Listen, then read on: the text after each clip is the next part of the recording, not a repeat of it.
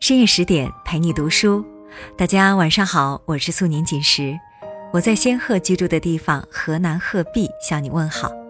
今天的你过得还好吗？在《红楼梦》里，刘姥姥是出场次数并不多的一个人物，但是却给人留下了极其深刻的印象。今天我为大家分享一篇苏欣的文章，《年少看不起刘姥姥，看懂已是中年人》，或许。你会从刘姥姥身上找到我们曾经的影子，一起来听。我最早读《红楼梦》是在十一岁，还在上小学。说起来，还真得感谢那个娱乐节目甚少的年代，没有手机，没有电脑，更不能打游戏。最有吸引力的，说来也就是电视了。可父母怕耽误我的学习，根本不让看。每次我在电视机前待的时间只要超过五分钟，就会被父母撵回自己屋里看书去。就是在这种情境下，我开始漫不经心地读《红楼梦》，为的是打发时间，却不想一看就上了瘾。刘姥姥第一次进大观园，原著里面描写也不多，只是写了刘姥姥的女婿王狗的爷爷当年是个小京官。贪图王家权势，在王夫人父亲跟前自认做子侄辈。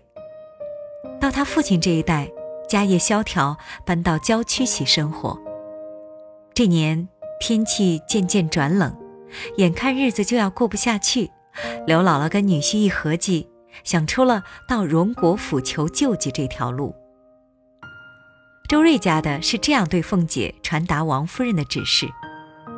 太太说：“他们家原不是一家子，不过因出一姓，当年又与太老爷在一处做官，偶尔连了宗的。这几年也不大走动。当时他们来一遭，却也没空了他们。今儿既来了，瞧瞧我们是他的好意思，也不可减慢了他。便是有什么说的，叫奶奶裁夺着也就是了。还好。”那天，凤姐心情格外好，一向极声厉色的荣国府 CEO 在刘姥姥面前格外体恤，不仅接济了她二十两银子，还怕她舍不得坐车，又单给了一吊钱让她雇车。这些钱对于刘姥姥一家来说，足可以帮助她度过眼前的困境了。刘姥姥第二次进大观园，正好贾母无聊。想找个击鼓的老人家说话，便请来了见一见。这次书中用了浓墨重彩，描写了刘姥姥在大观园的耍宝。吃饭时，贾母这边说声请，刘姥姥便站起身来，高声说道：“老刘，老刘，食量大如牛，吃一个老母猪不抬头。”自己却鼓着腮不语。众人先是发怔。后来一听，上上下下都哈哈的大笑起来。小孩子都有一个习惯，无论是看书还是看电视，都会不自觉地把里面的人物分成好人和坏人。那时我站的林黛玉的阵营，凡是她觉得不好的，我就都说坏。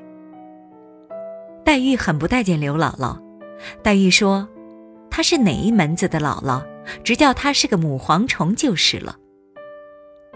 妙玉没说的这么直接，却更加嫌弃，让道婆把刘姥姥用过的茶杯搁外面，不要收进来。就连一向不爱表态的宝钗，也大为赞赏“母蝗虫”三个字，把昨儿那些情景都现出来了。我当时也觉得刘姥姥真是太 low 了，装疯卖傻。半丑半蠢，为了得到点钱，舍了一张老脸来取悦贾家的人们。那些带着很大优越感的想法，都是在少不更事时。及至经了些世事，懂得人人都有在屋檐下要低头的时刻，这才对刘姥姥感同身受起来。记得我刚刚毕业那年，跑了几个地方都没有找到工作。彼时，国家已经不再包分配，也没有成熟的逢进必考机制，更多的人都是托人找关系进一家和所学专业相关的单位。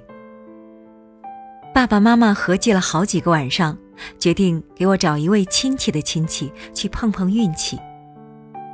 那位亲戚是某单位的一把手，也是他们认识的最大的官。那天，父亲带着我买了一袋水果就去了。亲戚礼貌但淡然地和我们打了招呼，就在书桌前练起了书法。父亲用我从未见过的讨好表情介绍了我的情况，吞吞吐吐说明来意。其实，就算父亲不说，人家那位见多识广的亲戚也能猜出我们去是为了啥。他听父亲说完，没有搭腔，也没有抬头。过了半天，问了一句：“你看看我哪个字写得好？”我父亲受宠若惊，赶紧过去看，指着一个字说：“我觉得这个写的最好，当然剩下的也不错。您看这笔写的真是气势恢宏。”对书法略知皮毛的老爸，滔滔不绝，挖空心思说了一大堆阿谀奉承的话。夸的那位亲戚一脸泰然。父亲和那位亲戚有一句没一句的说着话，不知不觉过了很长时间。可人家也压根儿没有提我工作的事儿。这时，一个十来岁的小男孩推门进来，喊：“爸，吃饭了。”父亲起身告辞，边往外走边夸赞那个小孩长得好看。说什么“虎父无犬子”之类的话。看着父亲说话的神情，我竟然不合时宜的想到了刘姥姥。那样子真像刘姥姥在荣国府和凤姐说话的场景。那段时间，父亲一次又一次碰壁吃闭门羹，我才懂得了求人的艰难和父母之爱子的隐忍。开始对刘姥姥有了一丝理解。如果不为了生活，谁愿去低三下四？我的朋友丽丽几年前离了婚，因为怕女儿受委屈，一直没有再婚。她给一个品牌的洗衣液做代理，工作内容基本就是促销。一次，他让我和他去一家超市。超市的老板是我初中同学 W，也是他的远房亲戚，好像比他辈分低，要叫他姨。那家超市的老板知道这样的关系，但根本不给他什么面子，就让我陪他去试试。见到 W，丽丽一副夸张的热情：“哎，你小姨和你同学来看你了，还不把你最好的茶拿出来给我们尝尝？” W 似乎并不买这位长辈的账，只是很官方的客套着让我们坐下。我看出了丽丽的窘色，可她还是拿出样品，语气变得恭敬了起来，称呼也变成了 W 总，显得生分了许多。丽丽一直保持着职业的微笑，那笑容里有谄媚，也有不易察觉的酸楚。我心里暗暗叹了一口气。曾经的丽丽，也是位文艺女青年，特别腼腆，说句话都脸红。如今变得，恐怕连她自己都不认识了。是啊，每个人都在自己的生命中孤独的过冬，谁又没有求人的时候呢？而我们对于他人的无奈际遇。总是要在自己经历过人生的风霜之后，才会感同身受。如今，我一遍遍再读《红楼梦》，在刘姥姥身上，看到了父亲的影子，看到了朋友的影子，看到了许多人的影子，也看到了自己的影子。于是，今天，当我再看到这样的面孔时，心中都会生出一种敬意，也深深懂得了那句名言：世界上只有一种真正的英雄主义，就是认清了生活的真相后，还依然热爱它。穷和弱只是暂时的缺失和轮回，只要你一直心怀希望去努力，你想要的，命运都会一点点兑现给你。多年以后，已过上小康生活的刘姥姥，终于有能力回报帮助过自己的恩人了。贾府败落。凤姐病重将死，女儿被卖，刘姥姥拼了全部家当，在烟花柳巷赎出了凤姐的女儿巧姐，让她成为整部《红楼梦》中命运尚算不错的女孩子之一。或许，这也是《红楼梦》借助凤姐和刘姥姥告诉我们关于善良最好的结局吧。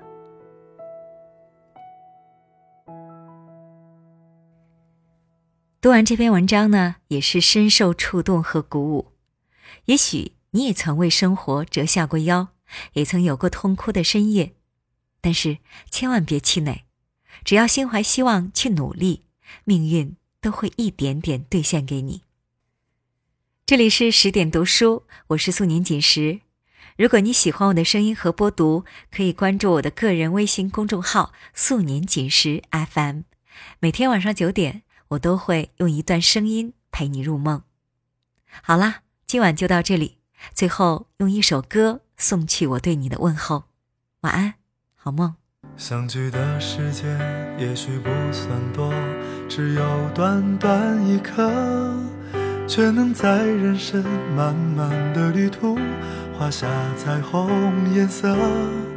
手心的温暖也许不算多，只有这么一刻，却能在这样寒冷的夜晚化作星星闪烁。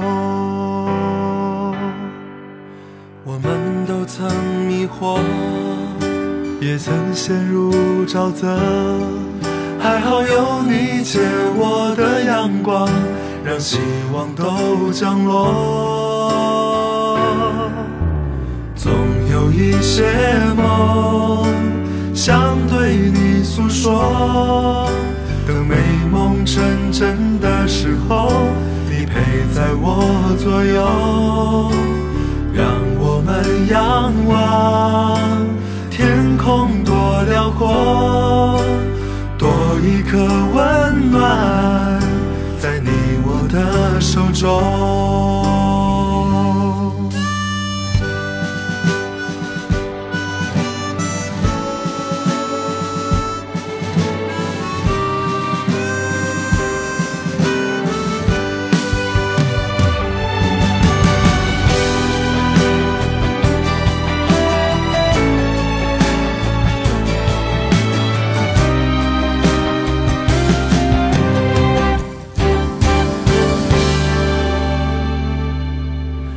相聚的时间也许不算多，只有短短一刻，却能在人生漫漫的旅途画下彩虹颜色。手心的温暖也许不算多，只有这么一刻，却能在这样寒冷的夜晚化作星星闪烁。都曾迷惑，也曾陷入沼泽，还好有你借我的阳光，让希望都降落。总有一些梦想对你诉说，等美梦成真的时候，你陪在我左右。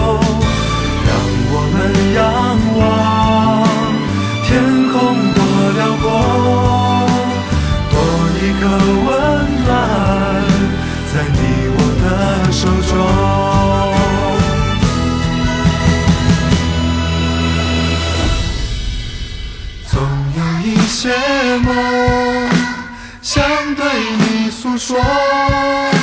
当美梦成真的时候，你陪在我左右。让我们仰望天空多辽阔，多一个温暖在你我的手中，多一个温。手上，手心的温暖也是不算的，只有这么一刻。